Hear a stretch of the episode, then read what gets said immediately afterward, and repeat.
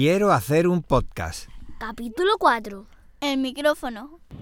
Pues bien, ya estoy aquí con el teléfono para hacer la grabación del siguiente capítulo y el micrófono, pero este no me está gustando mucho cómo está sonando. Voy a cambiarlo. Un segundo. Ahora mismo estoy grabando con el micrófono del teléfono, aunque no me está gustando demasiado cómo se está escuchando. Me parece que voy a cambiar y voy a poner el micrófono USB y pasar a hacer la grabación.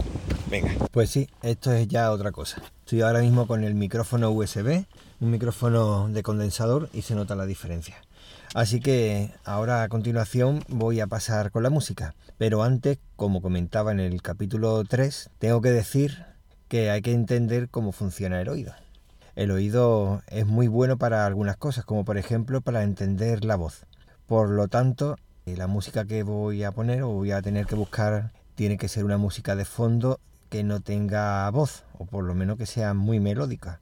Otra cosa que es muy bueno el, el oído humano es con las diferencias de, nivel, ya sea de no tener a pasar a tener un nivel alto de señal o bien de tener un nivel alto de sonido a, pasar a uno muy bajo. Entonces eso lo percibe muy rápido el, oído, si no podéis fijaros vosotros. Así que tengo que buscar una música que sea más o menos constante en su nivel.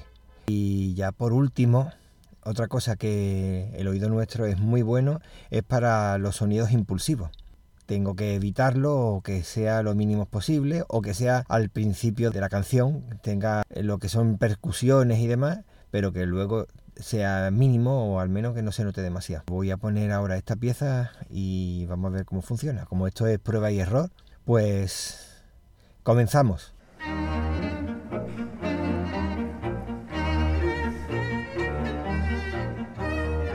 Quiero hacer un podcast. Capítulo 4. El micrófono.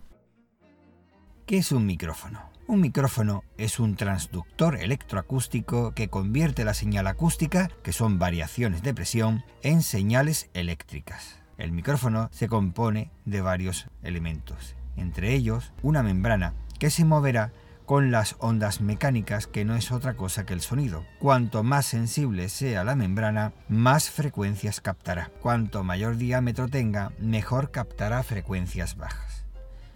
Por lo que dependiendo de la sensibilidad, la composición y el diámetro de la membrana, así será el sonido capaz de capturar. Debemos tener claro dos conceptos de nuestra naturaleza y por qué se escucha nuestra voz de una forma distinta en la telefonía. Claro que esto depende del tono de voz que tenga cada cual. Mientras que nuestro oído es capaz de percibir audio desde los 20 Hz hasta los 20 kHz, nuestra voz va desde los 250 Hz hasta los 3 kHz.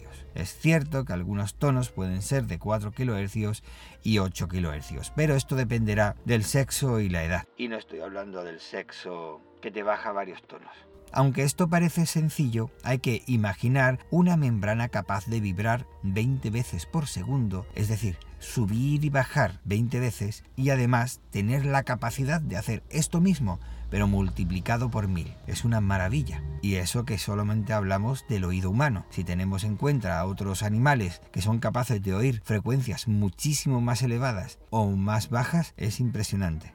Al menos me lo parece a mí. El rango de la voz es más pequeño y está compuesto por tonos fundamentales que, como la mayoría se encuentran en una horquilla estrecha, esto hizo que se aprovechara para la telefonía, inicialmente diseñada solamente para transmitir voz y eso hizo que se tomase un rango estrecho, despreciando otras frecuencias. Esta es la razón por la que cuando hice pruebas de grabación con el teléfono de rango económico, la voz no se grababa con calidad.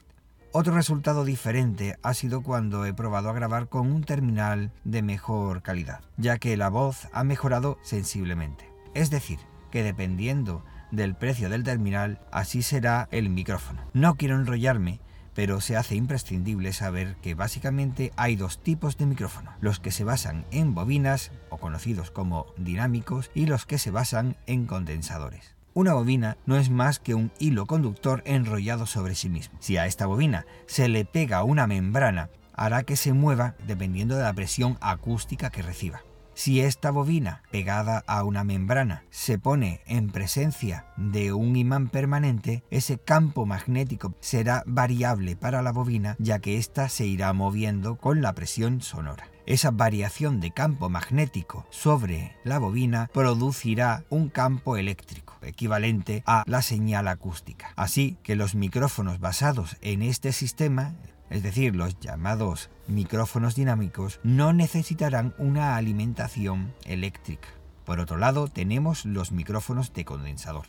¿Qué es un condensador? Condensadores hay de muchos tipos, pero en este caso son básicamente dos placas opuestas y separadas. Este condensador de placas necesitará una energía eléctrica para que pueda acumular una energía. Si una de estas placas varía su posición respecto a la otra debido a que hemos pegado a ella una membrana, se producirá una variación de energía eléctrica acumulada. Esta variación de energía eléctrica acumulada será equivalente a la señal acústica. Por lo tanto, estamos viendo cómo se produce una de señal acústica en señal eléctrica. La respuesta en frecuencia de estos micrófonos capacitivos o de condensador son mejores, pero la señal obtenida es mucho más débil y precisan de un circuito de alimentación. Como es más débil, puede sufrir una incorporación de ruido, por lo que estos micrófonos poseen una transmisión al equipo más robusta, mejorando muchísimo la calidad. Eso sí, necesitan la llamada alimentación fantasma,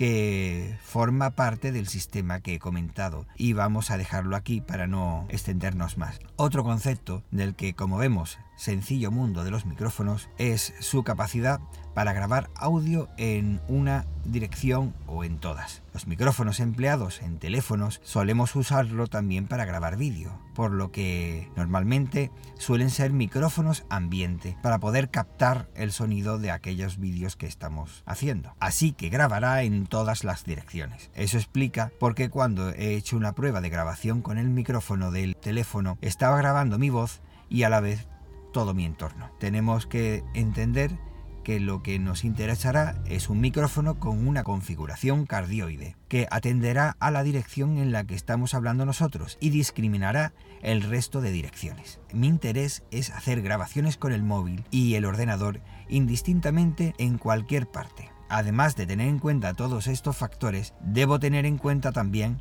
el tipo de conexión. La conexión mini jack la de 3,5 milímetros, está en peligro de extinción. Lo que se me ocurrió, y teniendo en cuenta que los micrófonos de condensador necesitan una alimentación y la conexión USB la posee, era una opción clara. Fijarme en un micrófono de condensador con conexión USB. Para el que le pueda interesar, he optado por un micrófono de condensador con un rango de frecuencia lo mayor posible con configuración cardioide y conexión USB. Si se le añade la solución de enmascaramiento de ruidos del ambiente con música de fondo, la terminación será estupenda. Espero que esto os pueda haber ayudado. Si deseáis dejar un comentario para enriquecer el podcast, te espero en mi blog diariodeargifonte.wordpress.com. Esto es, quiero hacer un podcast de Diario de Argifonte y me llamo Víctor Gabriel. Un saludo.